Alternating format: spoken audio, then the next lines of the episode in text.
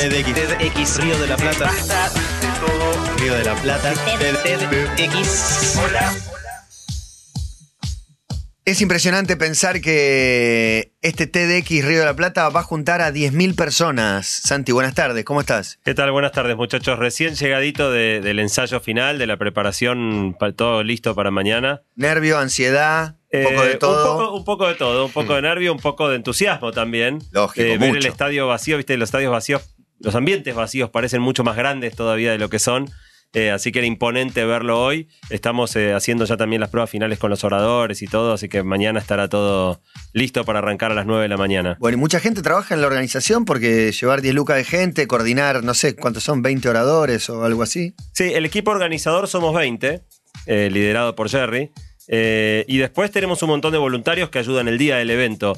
Eh, te diría que lo más desafiante de todo lo que va a tener un evento tan grande va a ser las entradas y salidas de la sala. Y es lo que más estábamos preocupándonos hoy, pero no hay manera de, de ensayarlo, ¿no? Cómo, cómo se acomodan 10.000 personas, cómo salen eh, en las Pero tiene- hay que interrupciones. salir y entrar. en las interrupciones hay, eh, no me acuerdo, hay oradores que van uno atrás del otro y hay momentos que hay un espacio entre medio. Sí, son cuatro bloques, eh, bloques de aproximadamente una hora y media, y después hay una hora de interrupción entre bloque y bloque y dos horas en, en el horario del almuerzo. Con lo cual sí hay interrupciones largas y la idea es que la gente salga de la sala, también para que puedan ir rotando dónde queda ubicado, dónde queda sentado cada uno. Pero cuando hay 500 es una cosa, cuando hay 10.000 no me puedo imaginar. Cuando hay 10.000 nos vamos a enterar mañana qué tal funciona. Claro. Eh, lo, lo que es muy importante mencionar para todos los oyentes que no hayan participado del sorteo o no hayan tenido la suerte de salir sorteados y tener su entrada, es que se va a transmitir en vivo por internet como hacemos siempre desde el sitio tdxriodelaplata.org. Ya está ahora la señal de prueba si alguno quiere meterse a, mitar- a mirar tdxriodelaplata.org barra en vivo. Eh, se puede ver el, spot publicitario nuevo de, de TDX ahí que está repitiéndose para ir probando la señal y que todo ande bien. Mañana a partir de las 9, todas las charlas en vivo para los que quieran mirarlas por internet, así que será mañana finalmente el gran día. Bueno, para empezar a cambiar el mundo. ¿Y cómo lo cambiamos hoy? Bueno, la, primera pregunta, eh, la idea, como, como decías Matías, es hablar sobre cómo cambiar el mundo y algunas personas que lo hacen. Eh, la primera pregunta es, ¿ustedes eh, hay cosas del mundo que les gustaría cambiar? Sí, Sí. la verdad que sí. No, si me apuras un poco con cuáles La y guerra, demás. el hambre. ¿Y creen que se puede? ¿Creen, creen que es posible transformar la realidad? Sí, yo Sí, creo claro. que es posible. Eh, sí, por, por lo menos eh, en cuanto a eso. Hambre, sí, hambre cero yo lo creo posible. Absolutamente posible. Bueno, quiero empezar contándoles una historia. Es una historia real que ocurrió en Uruguay en enero de 1980. Ella, la protagonista de esta historia, tenía 17 años, él 19. Eran novios y en medio del verano decidieron tomarse un recreo de sus trabajos. Ella era secretaria, él era empleado bancario. e irse unos días a la playa, eh, a la zona de Piriápolis. Era lindo tiempo, se fueron con amigos a, tener un descanso playero.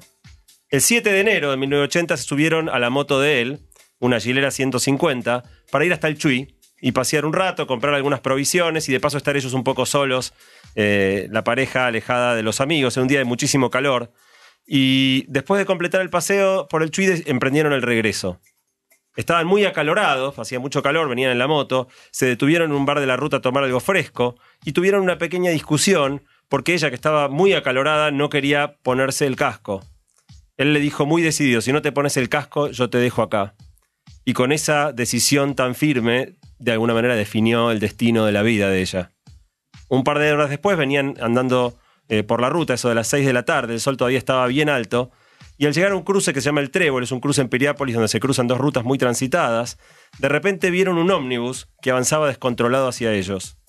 Intentaron detenerse, pero la colisión parecía inevitable, y entonces en ese momento ocurrió el milagro. El micro no se detuvo, tampoco pudo esquivarlos.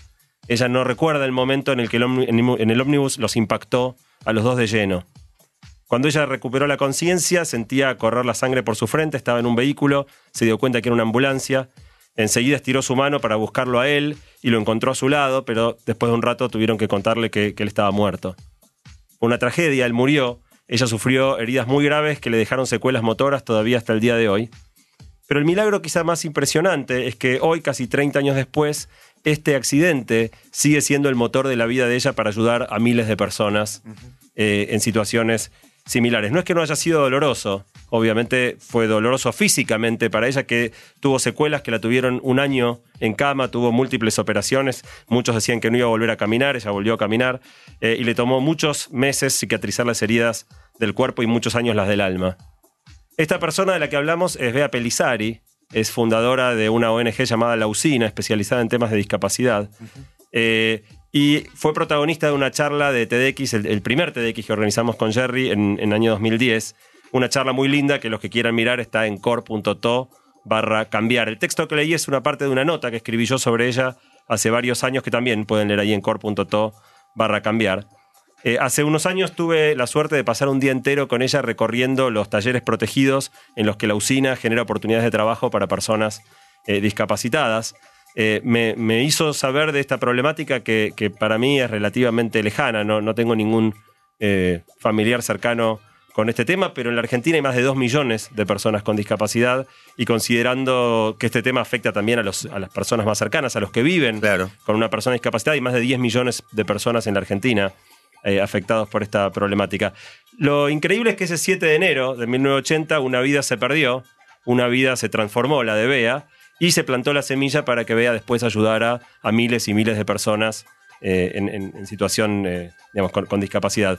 Lo- lo- para mí lo cautivante de la historia de Bea es como a algunas personas que sufren una tragedia eso las destruye, incluso si sobreviven, esa tragedia la- las, las, eh, las tira abajo, y a otras les hace descubrir quiénes son, les Sí. da una causa en la vida y les sirven de motor para llevar a partir de ahí una vida quizá mucho más arriesgada, más, más Sí, comprometida. en muchos casos lo que veo es que le, le da sentido a la, a la vida o a la vida después de ese accidente. Es como, en algunos casos pareciera que el sentido que tiene esa vida es reivindicar, defender, prevenir.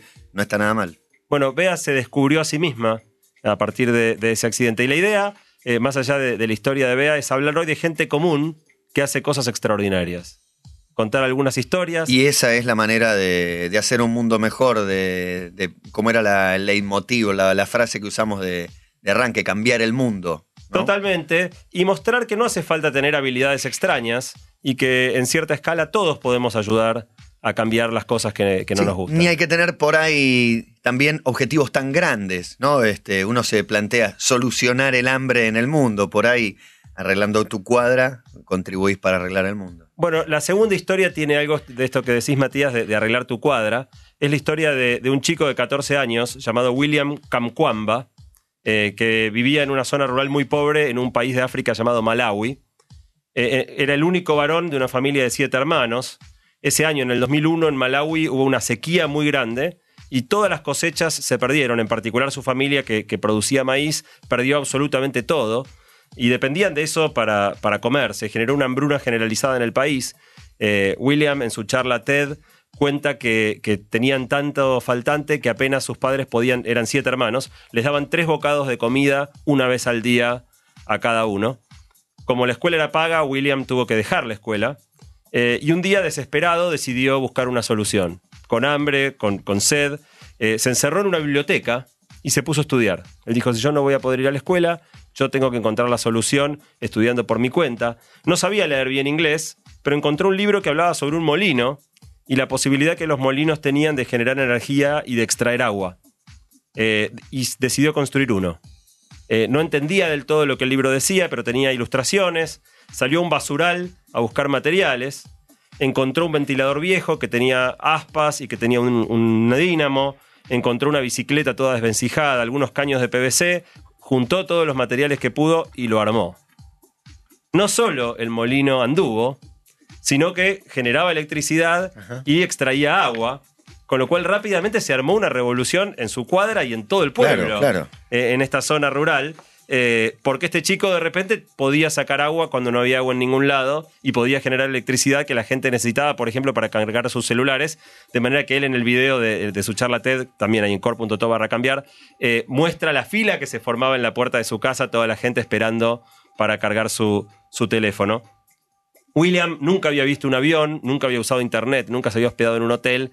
Bueno, Ted lo encontró y en 2009 lo llevó a que diera una charla y es muy conmovedor verlo a este chico que ya para el momento que llegó a TED tenía más de 14, tenía una, creo que 18.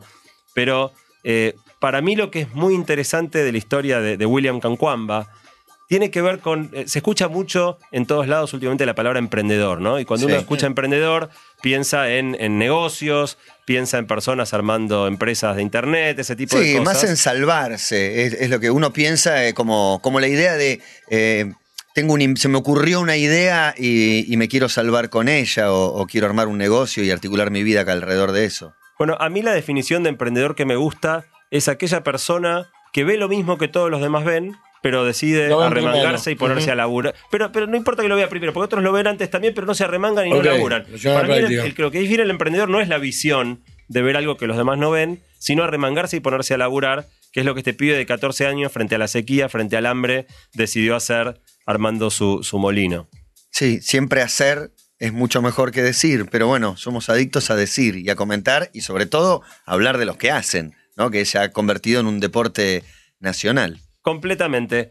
La tercera historia de, de esta primera parte eh, es la historia de un chico llamado César González. César es argentino, nació en, en 1989 en el seno de una familia muy pobre en una villa llamada Carlos Gardel, en la zona de Morón, cerca Sí. del Hospital Posadas.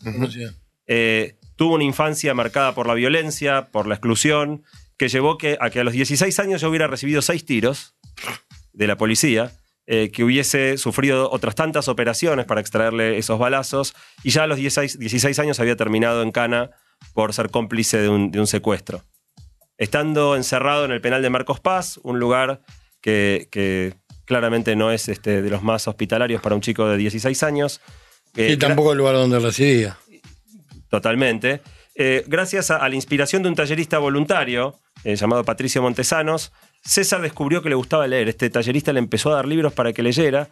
Y César, que hasta ese momento su vida este, era más andar en barra y, digamos, este, una, vida más violenta, encontró en la lectura eh, su vocación. Y Sí, después una de vía de escape también a esas realidades que parecían ser las únicas posibilidades que tenía dentro de su entorno y, y la gente cercana. Totalmente. Él decidió usar el tiempo en la cárcel para leer todo lo que pudiera. Leer filosofía, Nietzsche, todo, la- todo Cosas lo que complejas, caía en no sus cosas manos. simples, sí. eh, eh, él leía.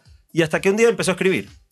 Y el día que empezó a escribir descubrió realmente, igual que Bea, de una manera totalmente inesperada, descubrió quién él era. Descubrió que él era poeta. Eh, y descubrió que tiene un don extraordinario. César es un extraordinario poeta.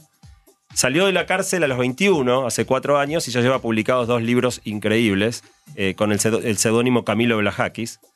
Eh, su poesía no es sobre florcitas y mariposas, su poesía es una patada al hígado que pone en palabras lo tremendo de la exclusión y la violencia que él vivió, pero cuenta una historia de una manera sumamente difícil de contar y a la vez poética.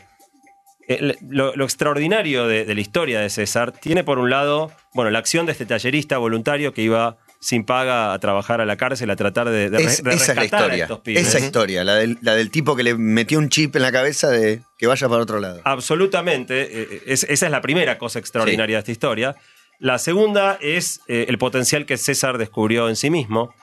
Y la tercera es que cuando salió, más allá de que se haya podido transformar él en un, en un poeta, eh, creó una, una revista que se llama Todo Piola, donde escriben ahora un montón de otros pibes eh, que están en, en- también en, En situación encarcelados o, o en, o en institutos de menores, o muchos que están libres pero, pero que viven la misma situación de, de violencia y exclusión Es bastante catártico el hecho de poder escribir sobre el tema. Claro. Absolutamente, y entonces es interesante las tres etapas, ¿no? El tallerista que planta la semilla, César que se descubre a sí mismo de esta manera fortuita y cómo él después en realidad crea la plataforma para, para rescatar a otras personas. Es interesante además, enseguida vamos a hablar un poquito de eso más adelante, pero César también ahora es cineasta, hizo varios cortos Mirá. y tiene hecho una, una película increíble de la que vamos a hablar eh, en unos minutos.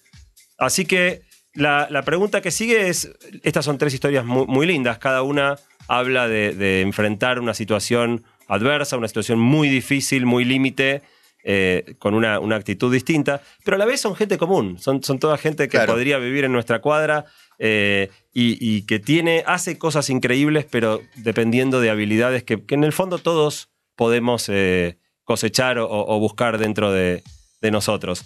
Así que la idea es hablar de, de algunas de las habilidades que podemos, de las actitudes que podemos tener todos y que nos acerque un poco más a poder hacer cosas extraordinarias Claro. de, nuestras habilidades claro, comunes. Y de las consecuencias que puede traer poder emplear y utilizar nuestras habilidades. Siempre es muy interesante tras un, pomposo título de cambiar el mundo, donde nos vamos tras un objetivo en general imposible, bajarlo, traerlo a tierra y ver cómo uno puede ayudar, ayudarse, ayudar a los que tiene cerca, a los que tiene alrededor. La idea es hablar ahora de algunas cosas que todos podemos hacer cambiando nuestras actitudes como para poder también hacer cosas extraordinarias sin, sin ser personas distintas, siendo gente común.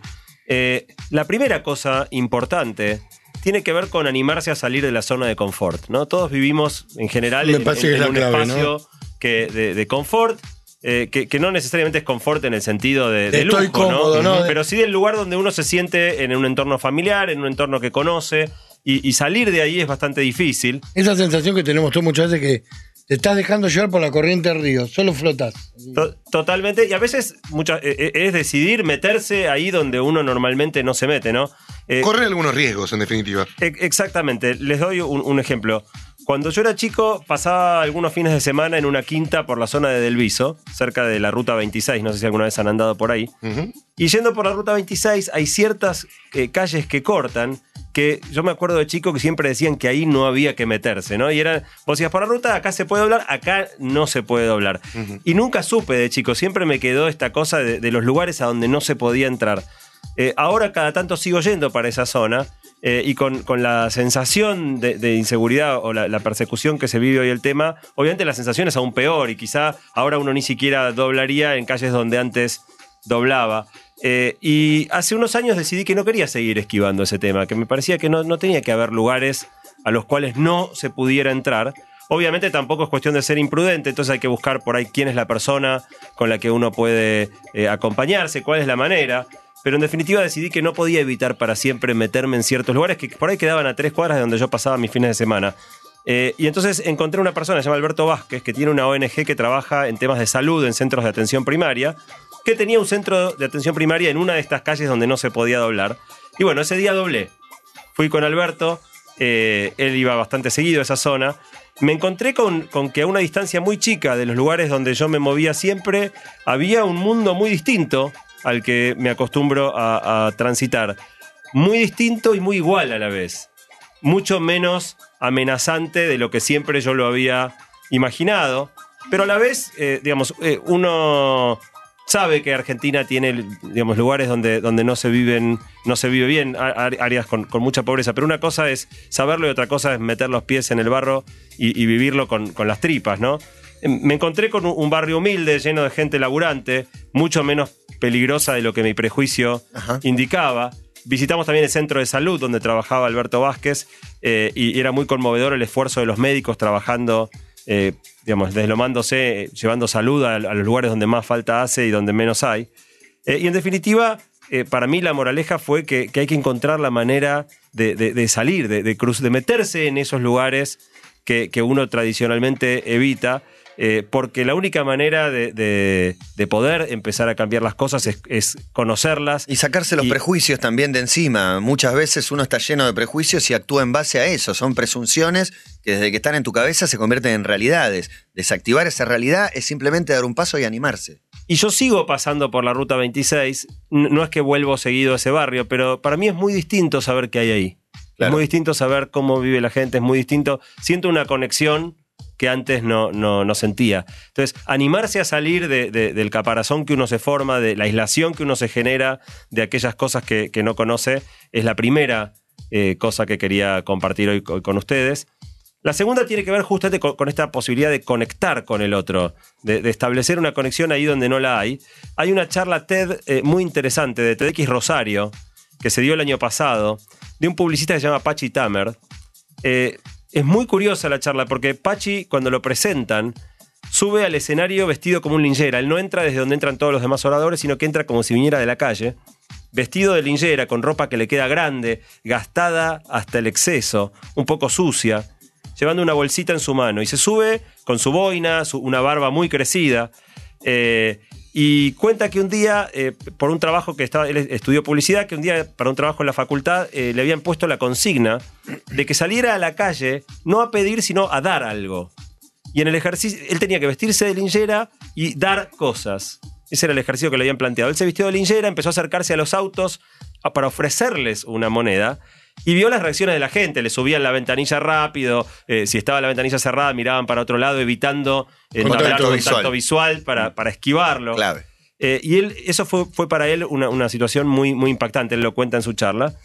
Más adelante en su vida trabajó en muchas de las mejores agencias de publicidad en Argentina, hasta que lo llevó una agencia de publicidad a quizá lo que es la meca de la publicidad en el mundo, que es Nueva York. Se mudó a Nueva York, después siguió mudándose por otras ciudades de Estados Unidos, y de repente por una serie de razones familiares, un accidente de sus padres donde su padre murió y su mamá quedó muy lastimada, por, por eh, una ruptura en su pareja donde su esposa lo, lo dejó, empezó a irle muy mal. Eh, y él en ese momento adoptó una, una costumbre, acordándose de su, de su día, el día que había sido linchera, que fue usar Instagram, esta red social, para compartir fotos, y empezar a sacarle fotos a gente de la calle y charlar con ellos y, contar su historia. Entonces él publicaba en Instagram la foto y algo de la historia de, esta gente que vivía en situación de calle. Eh, y a partir de ese día encontró que esa era su, vocación. Eh, un día charlando con un, un linchera en la calle, el tipo le dice que su sueño era viajar a Alemania, porque él era descendiente de alemanes y, y quería conocer Alemania. Y entonces a, a Pachi se le ocurrió que, porque él empezó a juntar muchos seguidores, mucha gente lo seguía en Instagram para ver estas fotos que él publicaba. Él pensó, bueno, si cada persona que me sigue, que en ese momento tenía como unos 5.000 seguidores, eh, dona un dólar, eh, yo a este tipo lo llevo a Alemania. Y lanzó una, una campaña eh, y consiguió la plata y lo llevó a Alemania al linchera. Y a partir de ahí lanzó una, un- campañas que eran, se llamaban Sueños de un dólar, donde vos donabas de a un dólar para cumplirle el sueño a diferentes personas. Eh, a partir de ahí empezó a viajar por el mundo, fotografiando lincheras de todas partes, compartiendo sus historias. eh, y, y va mostrando sus fotos a lo largo de la charla esta de TDX Rosario. Es muy impactante las fotos que saca. Y voy a hacer un poco de spoiler para los que fueran a mirar la charla. Voy a contar un poquito el final, que es bastante impactante, pero me parece que vale la pena. Vale la pena. Sobre el final, él empieza a contar cómo en realidad eh, los que tenemos un- dentro de todo una buena vida somos muy afortunados, porque esa buena vida se debe a cosas que no son mérito nuestro en gran medida y que tuvimos la suerte de nacer en determinado lugar o, o con determinadas circunstancias. Entonces, él en un momento agarra y empieza a hablar de, de cuál es el origen de cada una de esas prendas. Él dice, esta boina gastada es el hecho de no haber podido eh, terminar la escuela. Esto, esta camisa hecha bolsa es el resultado de un padre, padre alcohólico y violento. Estos zapatos gastados y va, va atribuyendo alguna circunstancia que no es eh, responsabilidad de, de quien la sufre de alguna manera, el haber terminado de esa manera. Y a medida que va hablando de sus prendas, se las va quitando hasta que queda completamente desnudo, completamente desnudo en el escenario. Eh, es un momento, Qué ex- momento. extraño. Es un momento extraño para Eh, Ted, aparte. donde dice algo, digamos, una, una gran verdad, que es que al final del día, como pueden ver, somos todos iguales. Eh, y después agarra esa bolsita que traía en la mano cuando entró, que uno nunca sabía, parecía la típica bolsa con la que van los lincheras, y empieza a sacar ropa buena y empieza a vestirse de nuevo, diciendo, bueno, esta camisa, eh, se pone una buena camisa y dice, esta camisa es la suerte de haber recibido una buena educación por parte de mis padres, este calzoncillo es por haber nacido en un buen sanatorio con médicos de primera, esta remera es por haber ido a una buena escuela, y así va volviéndose a vestir y, y adquiriendo su, su verdadera Claro. eh, apariencia eh, habitual. Eh, para mí la charla es muy impactante porque habla de esto de poder conectar con otros y, encima ayudar a que otros conecten a través de, de narrar estas historias. Está buenísimo encontrar en las charlas TED. Yo se me ocurre una que, ver, espero que no la haya nombrado, pero la chica que ponía como ejemplo, como, como paralelo las estrellas de mar, no me acuerdo cómo se llamaba tampoco, pero me acuerdo que la vi y me hizo llorar un poquito. Sí, Ma- Magdalena Goyenex es una charla de un evento nuestro del 2010, un- una charla espectacular. Espectacular. Eh, hasta hace poco la más vista de todas las charlas Ah, que nosotros hicimos. Y, y lo lindo es que, es que Iba un poco con el espíritu de lo que estás contando, de esto de cambiar el mundo. Mirá, no sé, yo le cambié a este que tengo al lado, lo ayudé. Cambiar el mundo puede que sea imposible, pero de a poquito se puede. Totalmente, no está en el core.to de hoy, que es core.to barra cambiar, pero los que quieran, Magdalena Goyenex es una charla espectacular en el sitio de TDX Río de la Plata, la pueden ver. La tercera historia, o la tercera cosa de la que quiero hablar como, como propuesta para que todos podamos cambiar un poco el mundo, tiene que ver con ponerse en el lugar del otro. Quiero hablar un minuto ahora. Antes mencioné que César González es cineasta. Hizo una película extraordinaria que se llama Diagnóstico Esperanza. Prácticamente no, pa- no pasó por el circuito de cines comercial, se daba únicamente en el cine Gomont. Eh, es una gran película que él filmó en su barrio, en la Carlos Gardel, con los pibes del barrio. Los actores son los chicos de su barrio. Eh, es ficción, pero no es ficción la película. O sea, si bien no es un documental ni es una historia real, es la vida de ellos. Eh, yo se la recomendé a mucha gente y es interesante. La mayoría de la gente a la que yo se la recomendaba no la quería ver. No la ¿Por quería qué? ver porque no, y porque no quería ver lo que la película muestra. No tengo la película, ganas de ver eso. la Vamos, película no hay una más, diver- más livianita, más divertida, como decimos todos a veces. Mm. No estoy para ver eso, estoy para ver algo más tranquilo. La película es increíble, está en YouTube entera, eh, core.to barra cambiar, el que quiera verla. Para mí es una película imprescindible de mirar. Pero lo que quiero hablar es de una escena particular de la película, que es la que a mí más me impactó. La película tiene muchas partes duras. La que más me impactó, todos nos cruzamos todos los días con vendedores ambulantes, ¿no? Sí. Eh, en el colectivo, en el subte, en la calle. Eh, y, y en general tratamos de no darles bola, lo mismo desviamos la mirada, igual que con el Lillera, tratando de, de no, de no esta- establecer contacto visual. Si los vemos, en general la mayoría de las veces no compramos, pero nadie se pone en los zapatos del vendedor ambulante. Nosotros los escuchamos pasar, ofreciendo a aquellos que venden, a medida que se alejan, la Sí. voz se hace más lejana. Deseando se que van. termine lo antes posible para que no me, me enganche. Totalmente. Bueno, lo- la película en un momento, en el minuto 7 de la película, tiene una escena que para mí es tremenda, que es uno de los pibes del barrio sale, se levanta a la mañana temprano y sale a vender medias. Y lo que hace la película es que te pone adentro. Claro, vos sos el vende- vendedor vos sos de el vendedor. La cámara está filmada con la perspectiva como si fueran los ojos de él. Ay, la puta, no me mira Eh, nadie. Y no solo no te mira nadie, no, no solo no te mira nadie, eh, te esquivan la mirada. Sí, sí, sí. Te- te- te- Pensando te que lo hacen bien gambetean, aparte. Te gambetean. Pero además el pibe va diciendo soquete Nike, soquete, soquete Adidas 3x10. Cuando vos lo escuchás una, dos, tres veces te molesta. El pibe lo dice y la película sostiene esa tensión. El pibe lo dice 600.000 veces. O sea, es todo el día del pibe, tres minutos enteros de la película. Soquete Adidas, soquete Nike 3x10. Soquete Adidas, soquete Nike 3x10. Y así la película sostiene tres minutos hasta que querés que se calle, pero en definitiva decís, es tremendo. Es tremendo su, Eh, día. El lugar de estar ahí. En un momento se baja del tren, se para en una esquina de Ciudadela y parado en una y, y se pone a mirar vidrieras y ve una camiseta de la selección argentina que no puede comprar, ve un par de zapatillas que, que- que las mira con todas las ganas de tenerlas, se para de nuevo a seguir tratando de vender medias. En ningún momento vende ni una. Y finalmente se sienta en el corón de la vereda y se pone a llorar. Y Es muy- frustrante, es muy frustrante. es muy frustrante y lo que tiene es, es que te conecta, te conecta, uno nunca se puso en los zapatos del vendedor ambulante si no le tocó tener que hacerlo. Eh, para mí la película, una de las cosas extraordinarias de esta película de Ser González es que te genera esa posibilidad de ponerte por un minuto en el lugar del otro y, y, eh, establecer ese, ese contacto también del que hablábamos con Pachita. Mer. Indefectiblemente, si calculo, no sé si a vos te pasó, pero a partir de verla te cambia la percepción la próxima vez que te encontrás una y otra Sí, vez con sí. vendedores ambulantes. Totalmente, yo desde, desde ese momento, cada vez que puedo, no siempre puedo, pero cada vez que puedo, compro. Compro incluso cosas que no necesito. Yo no, A vos no te significa nada. Compro, compro Sí. pañuelitos de papel a rolete. Eh, la lectura es a uno momento no lo lo modifica nada y al otro le das una mano, en realidad no estás obligado a comprar, no es una obligación ni nada, No, pero el que lo puede hacer a veces, eh, hacerlo no le cuesta nada. Porque además la lo que la película muestra es que el dilema para el pibe es vender medias o delinquir.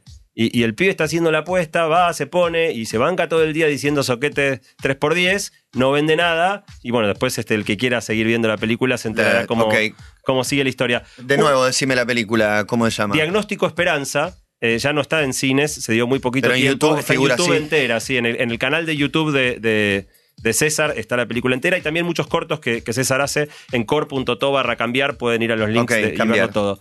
Finalmente, para terminar, dos cosas más. Una es una idea loca. Hay una fundación en Estados Unidos que se llama Random Acts of Kindness, que quiere decir actos de, de- de amabilidad al azar. Que lo que los tipos proponen es que cambiemos el mundo llenando el mundo de lindos gestos a cualquiera, a gente segundo, desconocida. si no conoces, claro. Pavaditas, pavaditas. Ejemplo, Dan ejemplos, comprar, comprar una flor y regalársela a alguien que pasa por la calle y decirle quiero alegrarte el día. Sí. Eh, o una golosina. O, por ejemplo, en- estás en un bar y, le, y ves un tipo que pidió un café en la mesa al lado y ant- cuando vos te vas a levantar le decís al mozo, che, te pago el café ese, decirle que se lo pagué yo. Y, y- y la consigna es que esa persona que recibe este gesto lindo lo devuelva haciéndole un gesto lindo a otro. De manera que se forme una especie de cadena de lindos gestos al azar con gente desconocida. Si es un día de mucho calor y ves a alguien trabajando eh, al, calle, al sí. sol, comprarle una, acercarle una botella de agua, eh, agua fresca. Cosas que en, en general no van a hacer transformarle radicalmente la vida a nadie. Es, Sí, yo es- es sí. un No, gesto. pero sí, para mí sí. Cuando recibís un gesto de alguien, estás más predispuesto a tenerlo, para mí. Entonces, eh, no, no, no trae nada malo, nada negativo, no tiene contra para mí tirar buena onda. Tener lindos gestos. En general, Todo vuelve, uno- acá somos calle- cultores de la frase del todo vuelve. Totalmente. Y uno en general va sobre, por, por la calle ensimismado, digamos, sin, sin mala actitud hacia nadie, pero tampoco conectado con, con cómo yo puedo por ahí con una pavadita eh, alegrarle un poco la, la- la vida a alguien y que a su vez esa persona continúe con la cadena y todos estemos un poco mejor. Para cerrar, eh, la- ¿cuál es la motivación más importante eh, para, para dar? Eh, es bastante curioso. Alguna vez lo hablamos con, con Jerry cuando hablamos de felicidad. Hay una charla de un TEDx en, en Cambridge, en Estados Unidos, TEDx Cambridge, de un tipo que se llama Michael Norton, que habla de algo que hemos hablado. cantante, Michael Norton. Eh, el tremendo. pelado de pelo largo. Sí. Pero ese era Bolton. Ah, Eh, habla sobre la relación de dinero y felicidad. Parte de decir que, que la frase común es que el dinero no puede comprar la felicidad. Y él dice que eso es equivocado, que el dinero sí puede comprar la felicidad, que si tu dinero no te compra felicidad es porque lo estás gastando equivocadamente. Que el dinero te compra felicidad cuando vos gastas la plata en otro.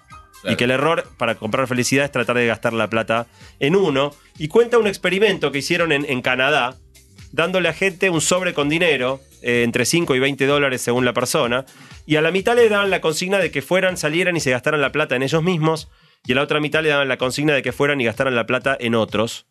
Eh, y al final del día les preguntaban cuán felices se habían sentido.